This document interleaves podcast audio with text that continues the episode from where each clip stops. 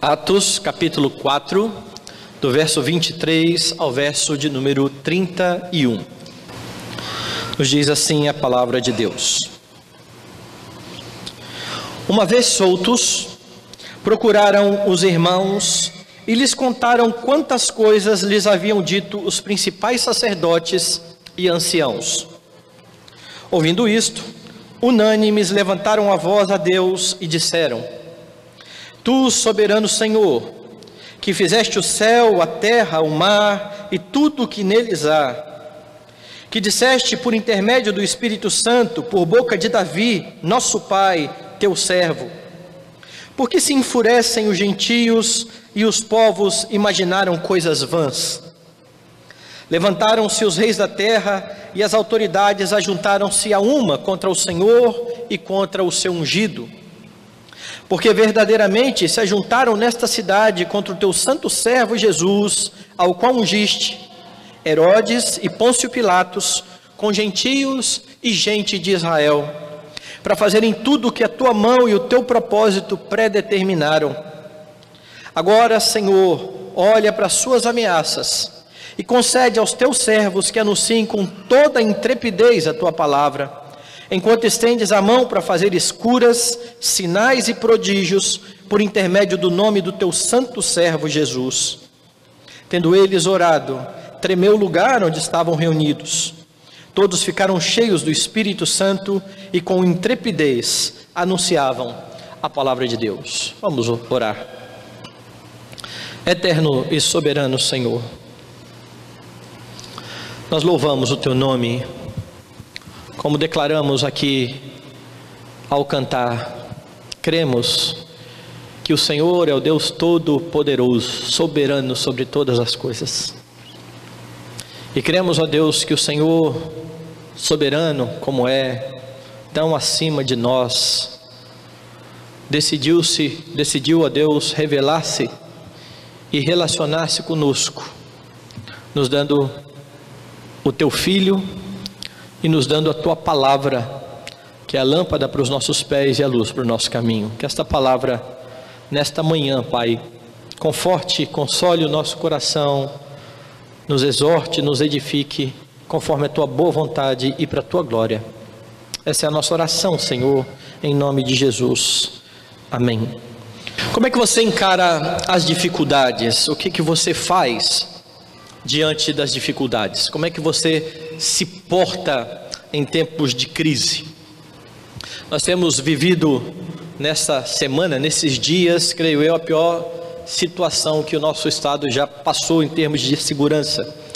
Eu não nunca imaginei passar por por metade do que nós estamos passando aqui em Vitória e na Grande Vitória e no nosso estado nesses dias.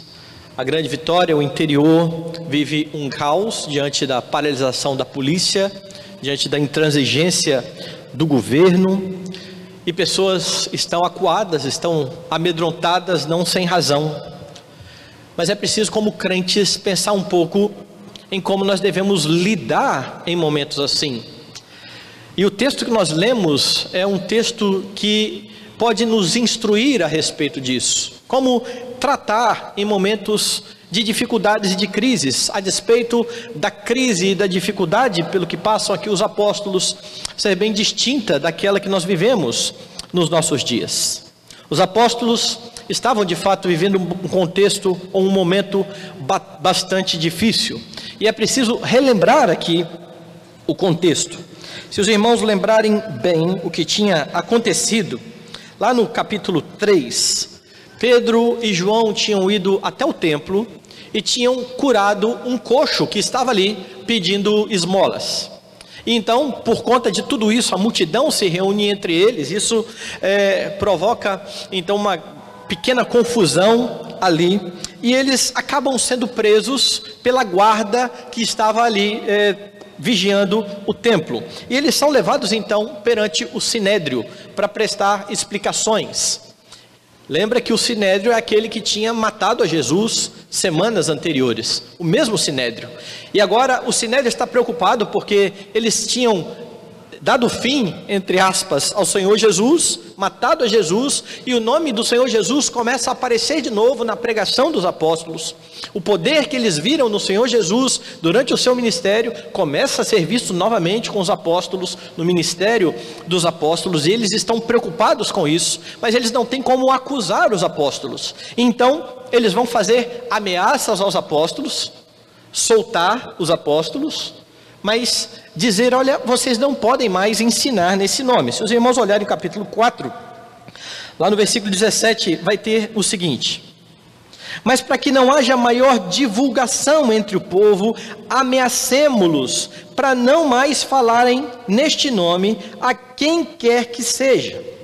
Chamando-os, ordenaram-lhes que absolutamente não falassem nem ensinassem em o nome de Jesus. Mas Pedro e João lhe responderam: Julgai se é justo diante de Deus ouvir-vos antes a vós outros do que a Deus. Pois nós não podemos deixar de falar das coisas que vimos e ouvimos. Depois, ameaçando-os ainda mais, os soltaram, não tendo achado como os castigar por causa do povo, porque todos glorificavam a Deus pelo que acontecera. Então veja, ele solta os apóstolos e veja a situação complicada. As autoridades estão dizendo: vocês não podem mais pregar sobre o nome de Jesus. E eles ameaçam. Eles ameaçam, a situação era complicada. E de novo, a diferença do que vimos é que nós estamos meio acuados aqui por conta de toda a bandidagem que está à solta. Eles estavam sendo acuados pelas autoridades. Eram as próprias autoridades que estavam indo contra eles. E a pergunta permanece: como é que você tem reagido? Porque o texto mostra o que estes homens fizeram e a forma como eles lidaram aqui com as suas circunstâncias, com a situação em que eles estavam vivendo, vai ajudar você e a mim a lidar com a nossa circunstância. Então veja o texto. Verso 23 diz que ao serem soltos, eles se dirigem aos irmãos, eles procuram aos irmãos, e essa atitude é bastante interessante. O texto literalmente vai dizer o seguinte: ao serem soltos, eles se dirigiram para o seu próprio povo, para aqueles com quem eles tinham comunhão. Está traduzido aí na nossa vida, procuraram os irmãos. Mas literalmente é isso que Lucas está dizendo aqui. Eles procuraram o seu próprio povo, eles procuraram aqueles que eram a sua igreja, aqueles que estavam juntos com eles eles buscam o amparo da igreja. E isso é uma das coisas boas e bonitas que nós vemos em Atos dos Apóstolos, essa unidade da igreja. Eles estão juntos em todos os momentos, quer seja nos momentos ruins, quer seja nos momentos bons. A igreja está unida num só propósito. E você vê que isso continua aqui porque eles procuram os irmãos e diz: "E lhes contaram quantas coisas lhes haviam dito os principais sacerdotes e anciãos". Então eles dão um relatório. Possivelmente a igreja estava orando por estes homens quando eles estavam presos. E agora eles prestam relatório o que, que tinha acontecido, o que, que as autoridades tinham dito para eles. E aí no versículo 24 você tem: ouvindo isto, ou seja, ouvindo o relatório, ouvindo as ameaças que foram feitas por conta das autoridades, diz o texto: unânimes levantaram a voz a Deus e disseram: eles estão orando, eles estão buscando aquele que pode socorrê-los, eles estão em unanimidade se apresentando diante do Senhor da igreja, do Senhor da vida deles. E nós precisamos fazer o mesmo, nós precisamos estar diante do nosso Deus, nós precisamos buscar a Deus em oração, nós precisamos estar unânimes naquilo que nós pedimos e na forma como nós nos dirigimos a Deus. E é por isso que é importante reparar aqui como se dá a oração dessa igreja. O texto vai mostrar uma igreja que ora corretamente. Como é uma igreja que ora corretamente? Olhe para o texto, no versículo 24. Uma igreja que ora corretamente reconhece que Deus é soberano. Veja o versículo 24. Tu, soberano Senhor, que fizeste o céu, a terra, o mar e tudo o que neles há. Eles começam se dirigindo a Deus como o soberano. Ele é o Senhor acima de todas as coisas. Agora veja, as autoridades os ameaçavam. Eram homens poderosos que os ameaçavam, mas eles se dirigiam a Deus, que está acima de todos eles que é o soberano acima de todas as coisas, que é o Criador dos céus, da terra, do mar e de tudo o que neles há. Por isso, então, a citação destas obras. O Deus a quem a igreja se dirige é o Deus que criou todas as coisas, é o Deus que estabeleceu todas as coisas. E é impossível aqui, meus irmãos, não lembrar, por exemplo, do que fez Moisés quando retirou um povo da escravidão, um povo inteiro. Israel havia ficado 400 anos no Egito como escravo. E depois de 400 anos sofrendo, Deus levanta Moisés e Moisés vai à frente do povo para libertar esse povo do cativeiro. Acontece que esse povo já tinha começado a se esquecer de Deus. E depois de libertar o povo, lá no deserto, a primeira coisa que Moisés vai fazer é instruir aquele povo a respeito de quem é o Deus que havia tirado esse povo do Egito. Porque a pergunta de Moisés tinha sido essa: Senhor, quando eu for esse povo e disser, o Deus dos nossos pais eh, me mandou até vo vocês para libertar vocês, o que, que eu vou dizer? Diga que o eu sou o enviou. E agora, o que Moisés vai fazer lá no deserto é afirmar ou reafirmar esse povo quem é esse Deus. E então ele escreve o primeiro livro que nós temos, o livro de Gênesis. E como é que Moisés começa o livro de Gênesis? No princípio criou Deus os céus e a terra. No princípio criou Deus os céus e a terra. Moisés aponta para o senhorio do Senhor, para a soberania do Senhor, Moisés começa a descrever quem era o Deus que havia livrado aquele povo do Egito, quais foram as obras desse Deus, a fim de colocar Adão e Eva no jardim do Éden, a fim de dominar sobre todas as coisas e prestar então culto a Deus e adorar o Senhor. Entender a soberania de Deus é, é essencial quando nós nos colocamos diante dele em oração. E veja, a ênfase nesse senhorio do Senhor pode ser vista aqui no versículo 25. Porque lá no verso 25 ele vai dizer que disseste por intermédio do Espírito Santo, por boca de Davi. Agora veja como eles descrevem Davi: nosso pai, o grande rei, seu servo. Seu servo. Davi foi o grande rei. Deus estava acima de Davi. Deus está acima dos reis. Deus está acima dos poderosos. Deus está acima de todos os homens, de tudo e de todos. Portanto, meus irmãos, quando vocês se dirigirem ao Senhor, lembre-se disso. Ele é soberano. Você tem que ter essa consciência, como estes homens tinham. Plena consciência do Deus a quem nós nos dirigimos em oração, você crê nisso? E talvez você diga, pastor, nós cremos, nós cremos, nós afirmamos isso, nós dizemos isso nos nossos símbolos de fé, nós muitas vezes repetimos isso, cremos que Deus é soberano. Mas acontece, irmãos, que a forma como nós lidamos com as nossas circunstâncias pode apontar exatamente para o contrário disso. A forma como nós encaramos as dificuldades pode revelar exatamente um coração temeroso. E é exatamente por isso que nós muitas vezes enfrentamos as dificuldades. Veja os discípulos. Preguei há poucos dias aqui sobre estes homens colocados no meio do mar, no meio da tribulação, e foi lá no meio da tribulação que eles revelavam um, revelaram um coração que não confiava no Senhor Jesus Cristo. É assim que o Senhor nos trata? O Senhor não se importa com a gente? O Senhor não se importa que nós pereçamos? Muitas vezes, irmãos, as nossas atitudes, os nossos pensamentos, as nossas emoções, elas estão revelando que nós não cremos de fato em um Deus soberano. em um Deus que está acima de todas as coisas, em cuja mão nós estamos e estamos bem seguro, seguros. Se tem alguém que pode nos ajudar nas nossas tribulações, este é o Senhor, como nós cantamos, que reina e que é todo poderoso. Aquele que tem o domínio sobre todas as coisas. A prova maior dessa soberania é dada quando ele envia o seu único filho para resolver o maior de todos os nossos problemas.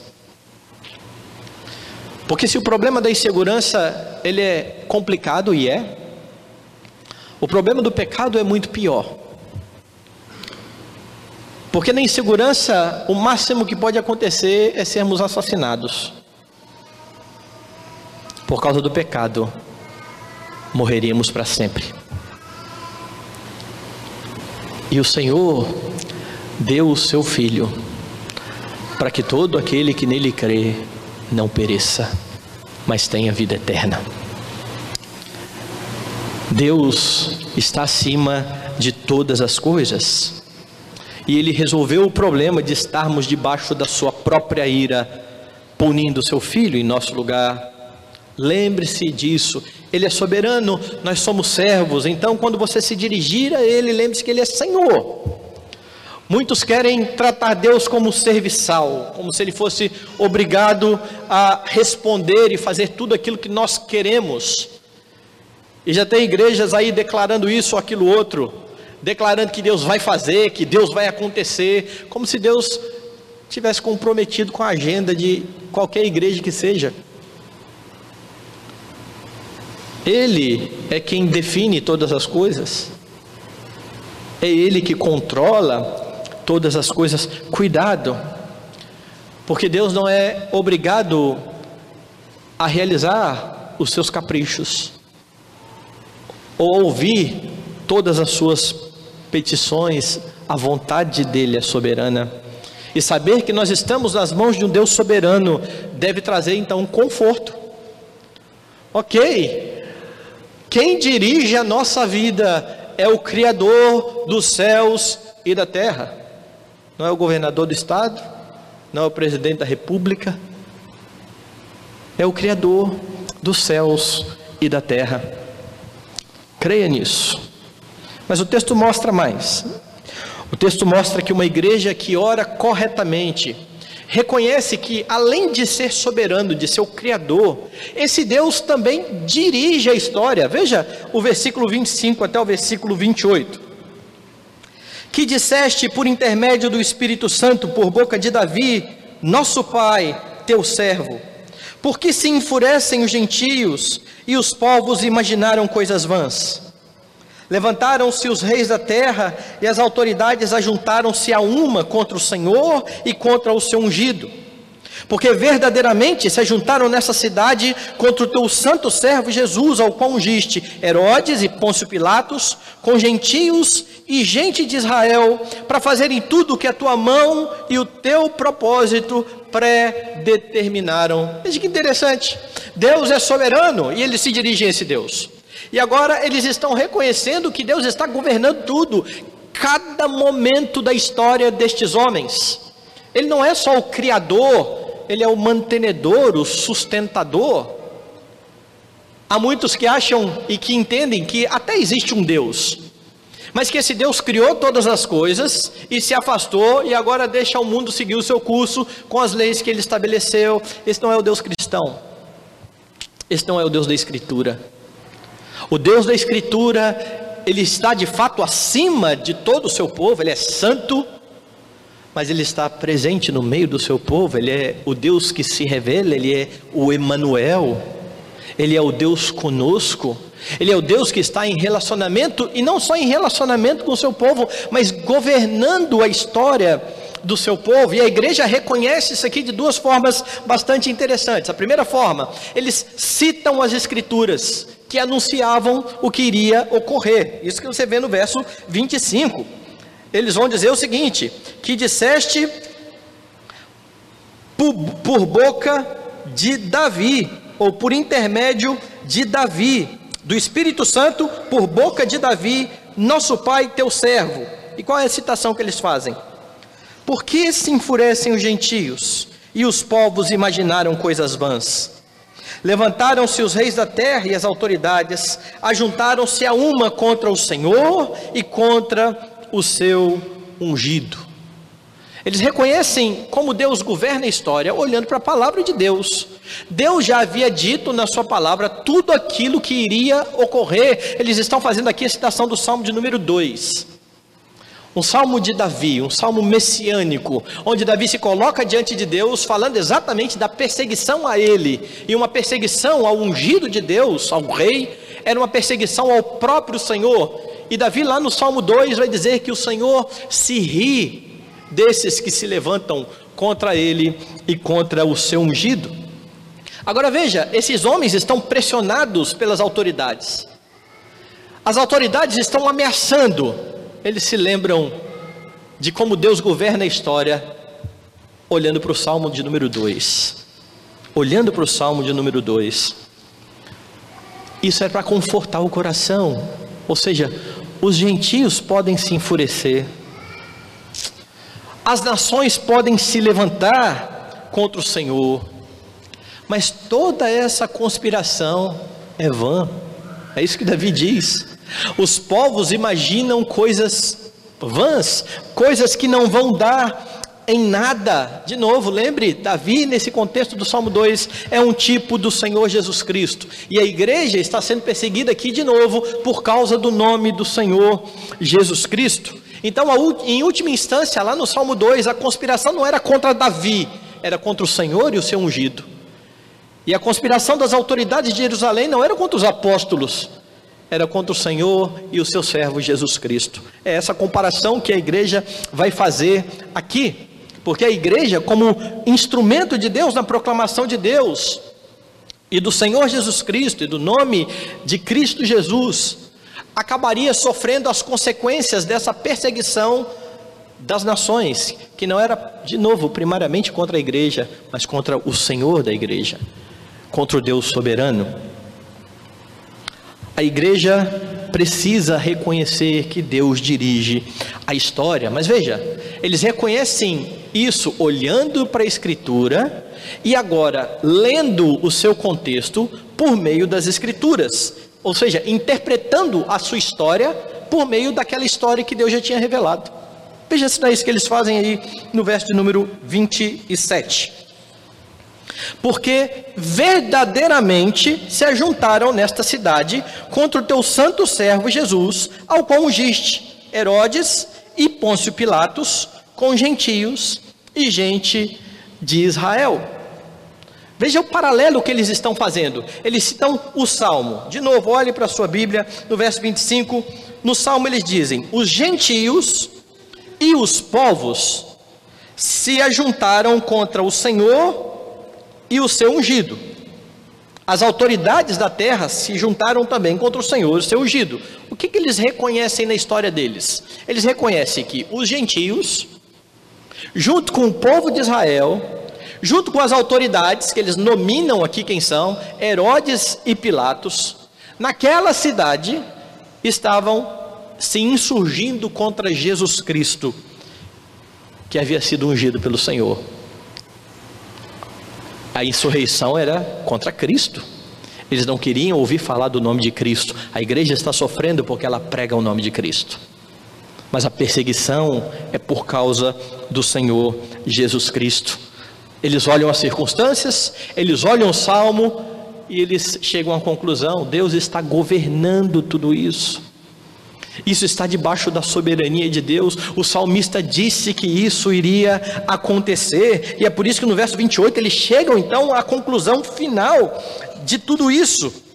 Quando os povos, quando Jerusalém, os gentios se juntam com Herodes e contra Pilatos, contra a igreja, por causa do nome de Jesus, eles estão fazendo o que? Verso 28. Tudo o que a tua mão e o teu propósito predeterminaram. É interessante isso aqui. Quando eles olham as, os problemas, eles não dizem: Olha, Satanás está se levantando contra nós. Por mais que Satanás possa ser instrumento de Deus para cumprir os seus decretos também. Mas eles reconhecem aqui que tudo o que estava ocorrendo foi para que Deus cumprisse o que ele tinha determinado. Veja a palavra que ele usa: o teu propósito. Havia propósito de Deus nisso tudo. Deus sabia a razão de conduzir a história dessa maneira. A história então não estava descontrolada, eles não estão olhando e pensando assim, agora, o que, que vai acontecer? A quem que nós vamos recorrer? Eles sabem. Nós vamos recorrer ao soberano Senhor que disse que isso ia acontecer. E veja, Jesus no seu ministério foi bem categórico: no mundo tereis aflições. Ele disse mais: vocês vão ser levados diante das autoridades por causa do meu nome. Vocês vão ser perseguidos por causa do meu nome. A igreja sabia disso tudo. Se vocês lembrarem um pouco mais, vai lá no em Mateus capítulo 5, quando o Senhor Jesus começa o sermão do monte. E lá no sermão, no início do sermão do monte, você tem aquilo que é chamado de bem-aventuranças. Quando Jesus vai falar que nós somos bem-aventurados por várias questões. Mas ele diz lá no versículo 3: Bem-aventurados os humildes de espírito. Bem-aventurados os que choram, porque serão consolados. Bem-aventurados os mansos, porque herdarão a terra. Bem-aventurados os que têm fome e sede de justiça. Bem-aventurados os misericordiosos. Bem-aventurados os limpos de coração. Bem-aventurados os pacificadores. Agora repare bem o versículo 10. Bem-aventurados os perseguidos por causa da justiça, porque deles é o reino dos céus.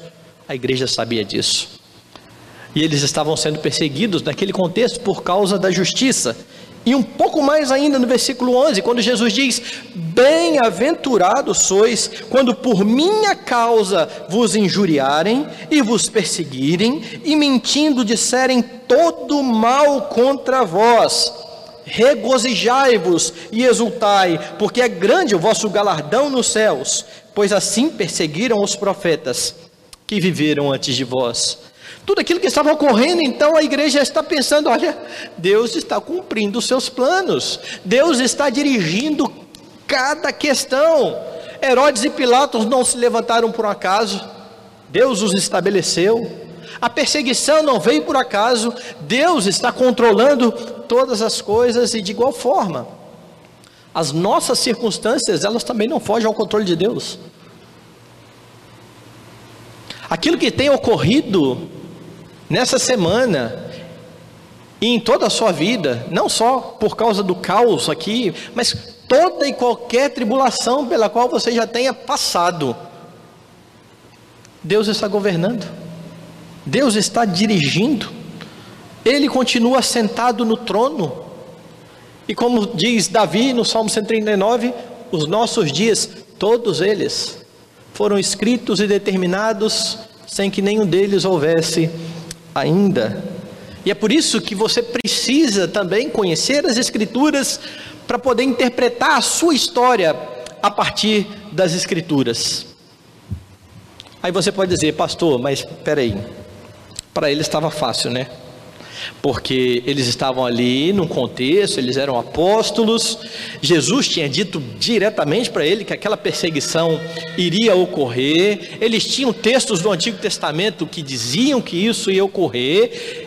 Então eles conseguem olhar e dizer: está na Bíblia. Mas onde é que está na Bíblia que a PM ia parar no Espírito Santo? Onde é que está na Bíblia que o nosso país ia passar por recessão? Onde é que está na Bíblia dizendo que nós teríamos ah, vizinhos ruins e complicados? Onde é que as, essas coisas estão na Bíblia? De fato, as circunstâncias deles estão bem explícitas naquilo que ia acontecer. Mas as Escrituras dizem para cada um de nós que nós teremos aflições. Isso você sabe. Ela não diz de que tipo, mas ela diz que nós teremos aflições. E ela diz mais: no meio das aflições, ou para usar uma outra figura de linguagem, no vale da sombra da morte, nós não precisamos temer. O Senhor está conosco. Que haverá problemas, a Bíblia é bem clara, apesar de não especificar quais são, mas ela faz melhor, ela aponta o caminho, a forma como nós vamos lidar nas nossas circunstâncias, e é isso que nós devemos fazer: olhar para a Bíblia, reconhecer que Deus está governando, que Ele dirige a história, que a circunstância pela qual você passa está dentro do propósito do Senhor, e ter em mente as promessas que Deus tem na Escritura. E as promessas, elas são bem distintas de você não vai ter paz, não, não vai ter problema. Não são essas.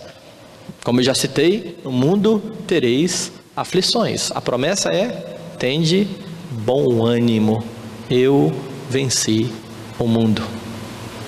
A promessa é: aquele que não poupou o seu próprio filho, porventura não nos dará graciosamente com ele todas as coisas. Outra promessa bem clara: aquele que começou boa obra em vós há de completá-la até o dia de Cristo Jesus.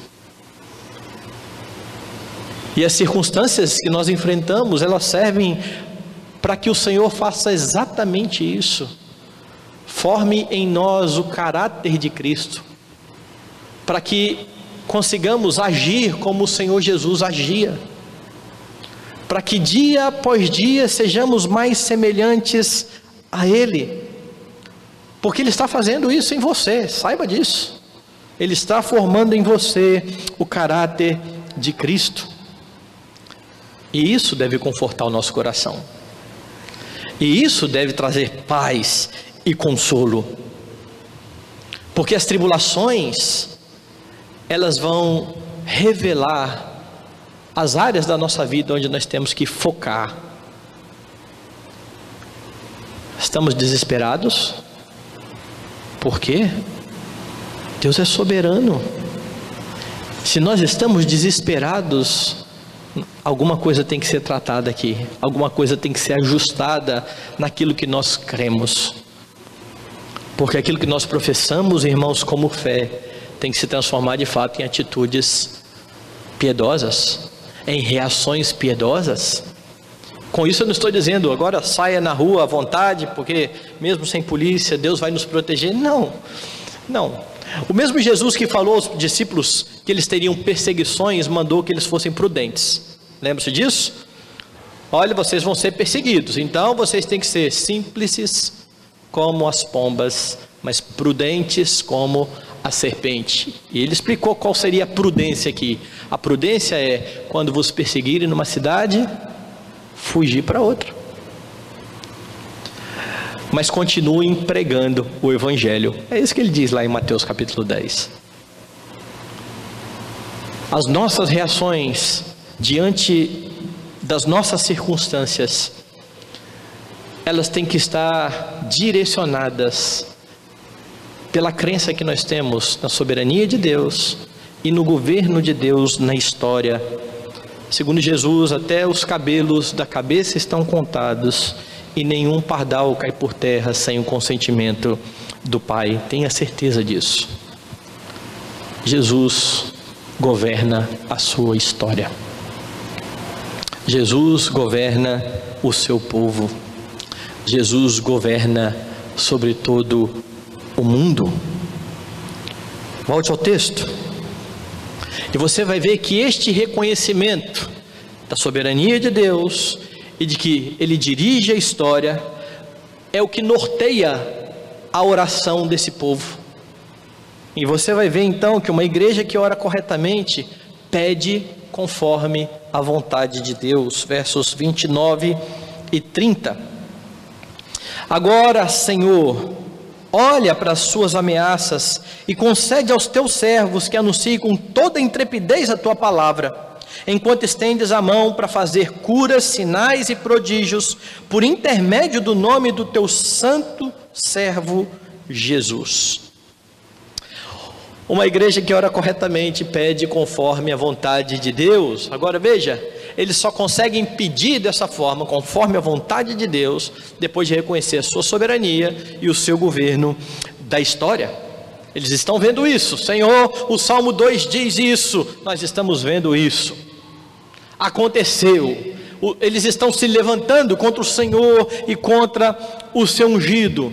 Agora, vocês estão vendo lamentação? Senhor, tem misericórdia. Faz com que esse povo suma daqui. Faça com que não haja mais esse tipo de autoridade. Faça com que não haja. Não há murmuração. Veja a oração. Agora, Senhor, olha para as suas ameaças. O Senhor está notando as ameaças? Olha para as suas ameaças. E mais, concede aos teus servos intrepidez para continuar pregando. E quanto mais eles pregassem, mais eles seriam perseguidos. Eles estão pedindo conforme a vontade do Senhor, porque eles sabiam que Jesus tinha dito isso lá em Mateus 10: vocês vão ser levados diante das autoridades por causa de mim. Não tenham, não tenham medo do que vocês vão ter que dizer, porque o Espírito vai falar por meio de vós. E agora eles estão na circunstância que o Senhor disse. O que, que eles têm que pedir? Senhor, me libera aqui de pregar. Senhor, conceda intrepidez. Se você está vendo, note, note o que eles estão fazendo. E concede a nós intrepidez, ao mesmo tempo em que o Senhor continua realizando milagres e prodígios para que o Senhor Jesus Cristo seja exaltado. Lembre-se que aqui em Atos, todos os prodígios, todos os sinais, eles estão ocorrendo exatamente para comprovar que aqueles homens, aqueles apóstolos, eles estão sendo enviados pelo próprio Senhor Jesus Cristo. Jesus Cristo continuaria sendo honrado. E as autoridades que não queriam ouvir falar do nome de Jesus continuariam a perseguir. Você vai ver que a perseguição vai continuar no livro de Atos dos Apóstolos. E por que, que eu estou dizendo eles estão orando conforme a vontade de Deus? Já disse, primeiro, eles reconheceram o governo de Deus na história. Segundo, porque Jesus havia dito isso. Eu citei e agora eu leio. Mateus capítulo 10. Repare bem. Mateus capítulo 10, a partir do verso 16, ou no verso 16, você tem Jesus sendo bem enfático. Eis que eu vos envio como ovelhas para o meio de lobos. Sede, portanto, prudentes como as serpentes e simples como as pombas. Agora vá para o verso 19.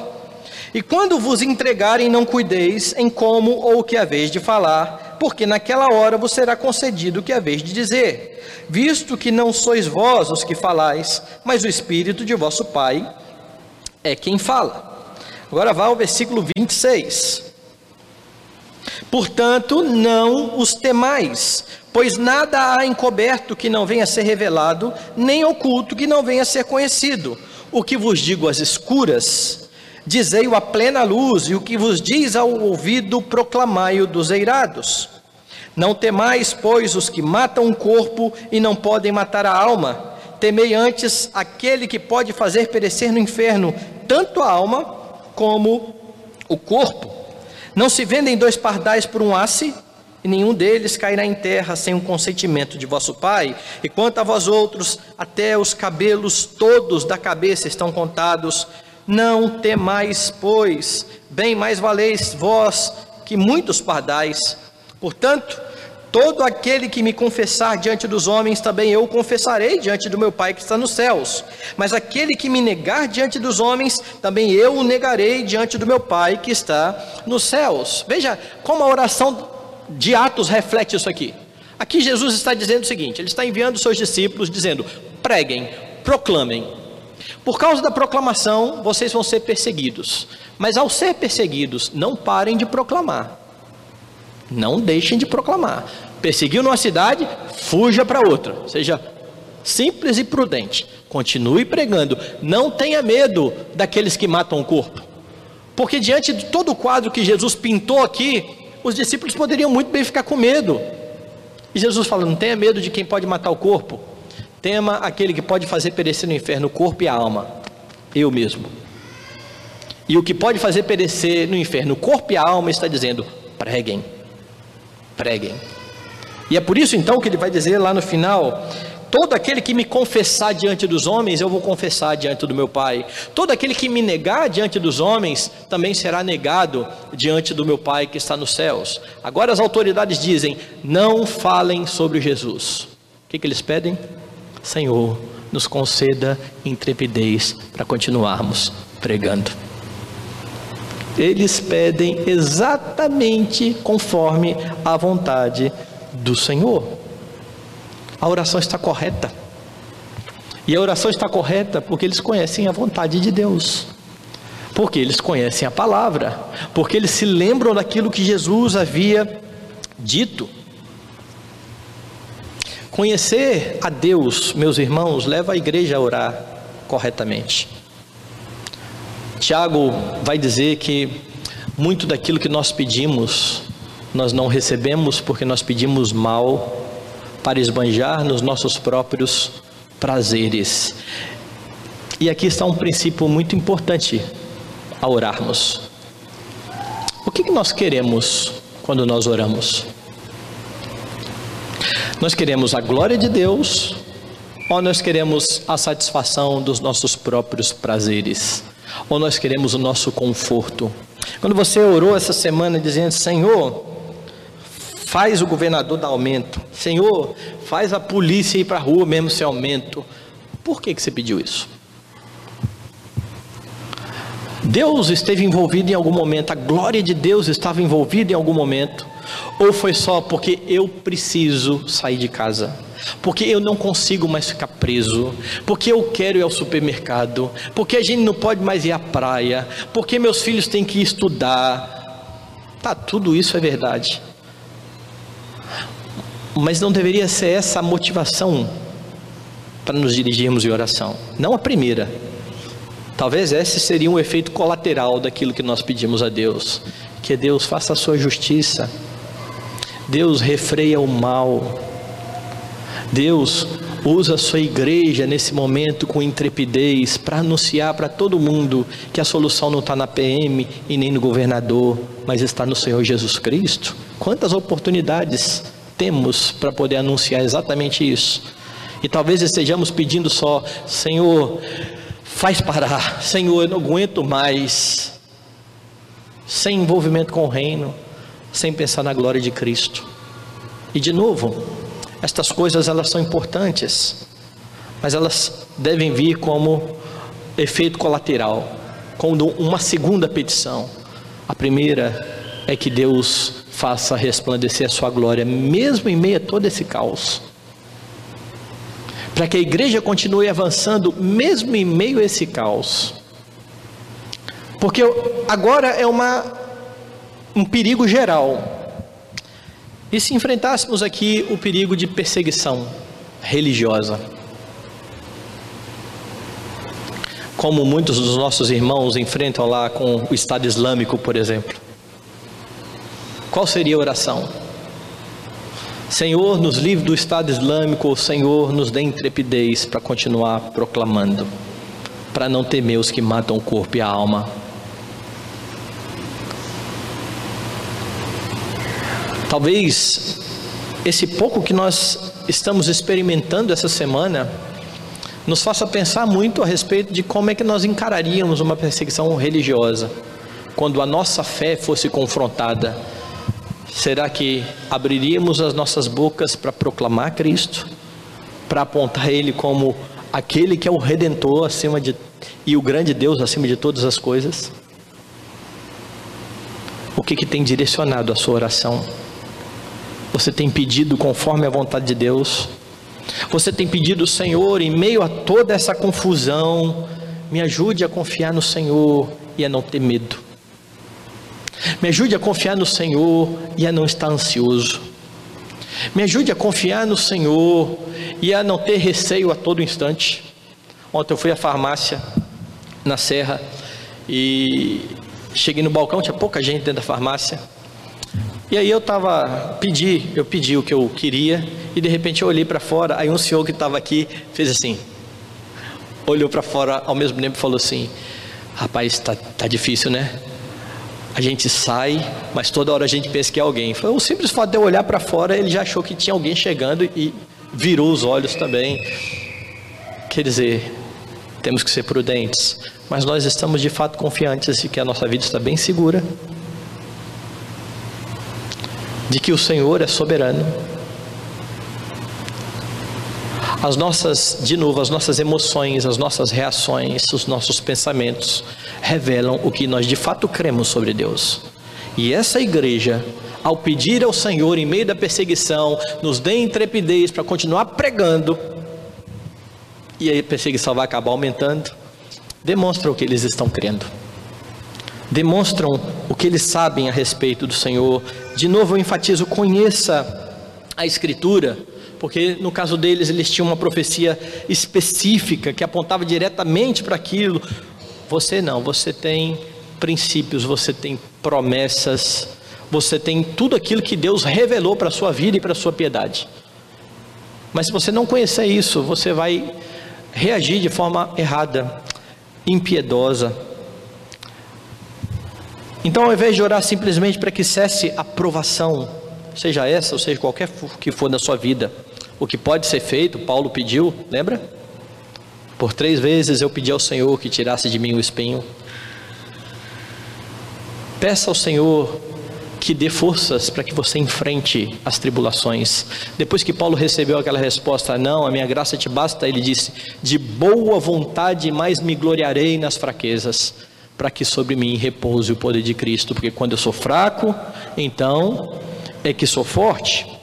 Então, ore para que o Senhor o dê forças, ore para que o Senhor o livre do maligno, não do mal, do maligno.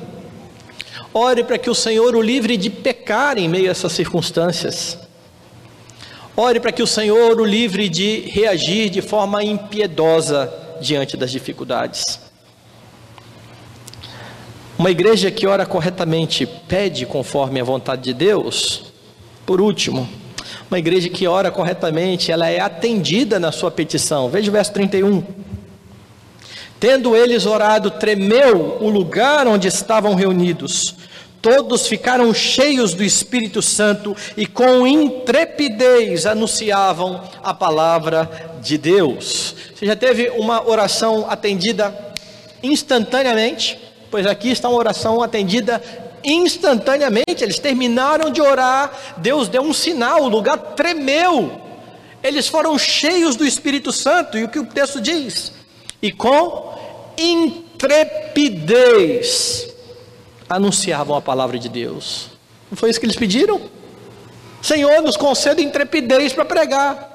Intrepidez. Por isso eu disse que eles oraram corretamente. Deus os respondeu nos seus termos. E por que, que eu estou dizendo nos seus termos? Porque Deus sempre nos ouve. Sempre. Mas muitas vezes ele não ouve nos termos que nós pedimos. Veja só, lá na primeira epístola de João, nós temos capítulo 5, verso 14 e 15. E esta é a confiança que temos para com ele, que se pedirmos alguma coisa segundo a sua vontade, ele nos ouve. Quando nós pedimos alguma coisa que está de acordo com a vontade de Deus, diz aqui Jesus, ele nos ouve. Diz mais João: E se sabemos que ele nos ouve quanto ao que lhe pedimos, estamos certos de que obtemos os pedidos que lhe temos feito. Esta é a confiança que temos se pedimos alguma coisa como a sua vontade. Qual era a vontade de Deus para os discípulos? Não deixem de pregar, não temam os que matam o corpo e a alma. Então eles pedem conforme a vontade de Deus. Nos dê intrepidez. Tome intrepidez. Eles foram atendidos nos termos que eles pediram, que eles pediram. Agora, você sempre vai ser ouvido. Talvez não nos termos que você está pedindo. Paulo não foi ouvido nos termos que ele pediu, certo? Senhor, me livre do espinho da carne. A minha graça te basta. A minha graça te basta. O Senhor sempre atende a oração do seu povo. Quando ela é feita em nome de Jesus. E quando ela é feita em nome de Jesus, ou seja, segundo a vontade de Jesus, você pode até expor a sua dificuldade, Mas você vai fazer o que Jesus diz para fazer no Pai Nosso: seja feita a tua vontade. E aquilo que ele mesmo fez, dando exemplo, quando se colocou diante do Pai, dizendo: Pai, se possível, passa de mim este cálice, contudo, não seja o que eu quero, mas sim o que tu queres. Quando você vai em Hebreus, Hebreus diz que Jesus foi ouvido em sua oração. Nós oramos de acordo com a vontade de Deus, quando nós pedimos corretamente, quando nós submetemos o nosso pedido a Deus, contudo, não seja feito o que eu quero, mas sim o que o Senhor quer. E Deus é tão gracioso que até quando a gente pede totalmente diferente, Segundo Romanos nos instrui, o Espírito nos assiste em nossa fraqueza, porque não sabemos orar como convém, e intercede por nós segundo a vontade de Deus. A ideia é que o Espírito ouve a minha oração, e quando ele pede ao Pai, ele pede não aquilo que eu pedi, mas aquilo que o Pai quer que eu receba. E ele responde à oração. Mas é uma benção ser ouvido nos termos que pedimos exatamente naquilo que nós pedimos. E isso acontece quando a nossa petição está de acordo com a vontade de Deus. É assim que nós devemos nos dirigir ao Senhor. Quando se ora corretamente, é isso que se recebe. Busque orar em conformidade com as Escrituras. Como eu já citei, o que, que você tem pedido nesses dias? O que, que você tem pedido? É só para acabar a crise? Vai melhorar o estado? Vamos ter mais segurança? Nós temos que pedir ao Senhor que nos faça ser mais próximos dEle, que nos faça reagir como Jesus Cristo, que nos faça ser piedosos em tempos de tribulação. Como é que você tem lidado com as dificuldades? Como é que foi a sua semana? A igreja de Atos se colocou unanimemente em oração, e orou de forma correta, reconhecendo a soberania de Deus, ele continua soberano. Reconhecendo que Deus dirige a história e ele dirige cada parte da história que tem acontecido aqui no nosso estado. Pedindo conforme a vontade de Deus, ou seja, olhando para as Escrituras, sondando o nosso coração e nos colocando diante de Deus de forma correta. E a igreja teve como resultado ser atendida nos termos que ela pediu, nos termos que ela pediu. A circunstância sofrida pela igreja aqui em Atos era ameaça diante da proclamação do Senhor Jesus Cristo. E o que está de fato aqui é, em jogo no texto é se Jesus seria exaltado ou não. É se o nome de Jesus continuaria a ser proclamado ou não é se os apóstolos continuariam a pregação ou desistiriam do seu ministério, frustrando assim o plano de Deus e o avanço do seu reino. O que está em jogo aqui é a pessoa e o nome do Senhor Jesus Cristo. E é por isso que estes homens pedem com tanta intrepidez. Agora, Cristo será exaltado também em nossas vidas, quando nós respondermos de forma correta diante das provações. Por isso, clame também por intrepidez, porque você não precisa temer nenhuma circunstância, você precisa continuar ou começar a aproveitar esses momentos para apontar aos homens qual é a solução, a solução verdadeira. A solução que o pessoal propõe é qual? Olha, vote corretamente. E aí, não, a solução não é essa. Pode dar uma melhoradinha, mas a solução não é essa. A solução é o nome de Cristo, é o senhorio do Senhor Jesus Cristo sobre os homens, e isso passa pela nossa proclamação e pela nossa pregação. Certamente é vontade de Deus que você proclame a Cristo, porque você tem uma ordem. Peça isso a Ele. Peça intrepidez pois você vai estar pedindo conforme a vontade dele. Lembre-se que tudo isso é realidade também nas outras provações que nós enfrentamos na nossa vida. Então, ore ao Senhor para que o Senhor Jesus Cristo seja glorificado por meio do seu testemunho. E como efeito colateral disso tudo, você encontre consolo, paz, segurança, alegria, porque a sua segurança, a sua alegria, a sua paz não vão depender da polícia voltar ou não, não vão depender do governador arredar o pé daquilo que ele está fazendo ou não. A sua segurança vai depender exclusivamente do Senhor Jesus Cristo. E aí você vai poder falar o que disse o salmista no Salmo 46, e eu encerro com ele. Abra sua Bíblia, acompanhe a leitura.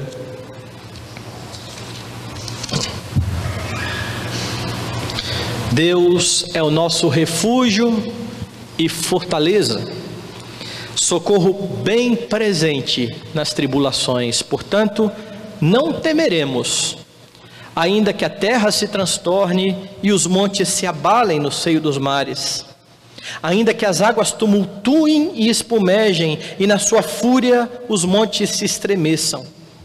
Há um rio cujas correntes alegram a cidade de Deus o santuário das moradas do Altíssimo, Deus está no meio dela, jamais será abalada.